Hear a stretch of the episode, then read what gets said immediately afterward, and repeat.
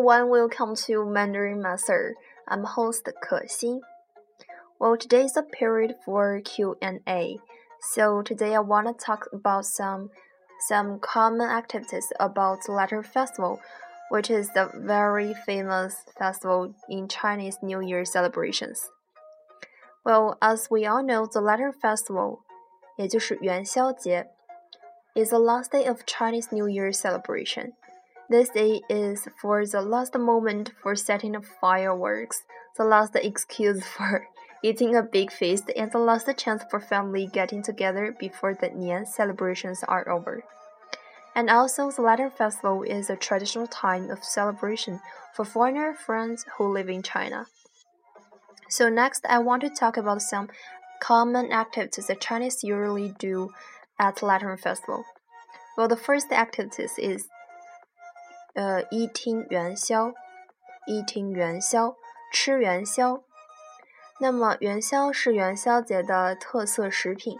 据说元宵是因汉武帝时期的一位名叫元宵的宫女而得名的。元宵 is a special food for the Lantern Festival.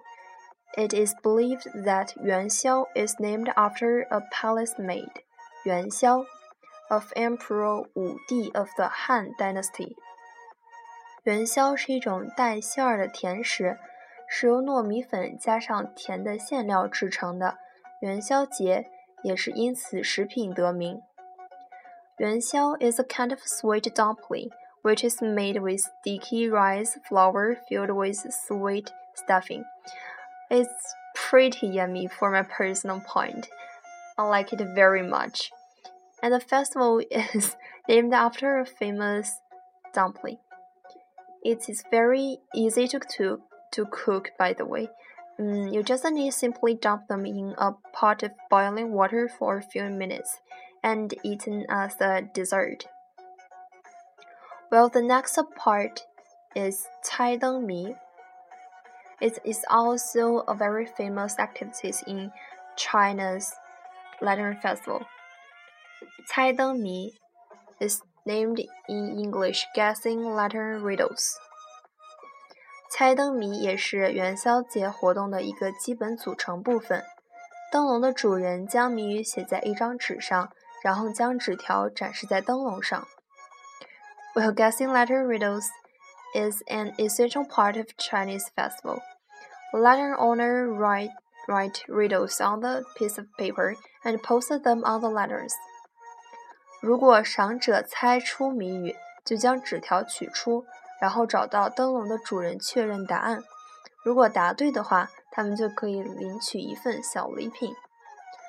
嗯，If visitors have a solution to the riddles, they can pull the paper out and go to the letter owner to check their answer. If they're right, they will get a little gift. And by the way, the answer could be a famous person's name, could be a proverb, and could be a slang. It's very wildly different. 那么这个活动也是起源于宋朝，猜灯谜的活动极富情趣和智慧，因此在全社会广受欢迎。The activities also emerged during the Song Dynasty.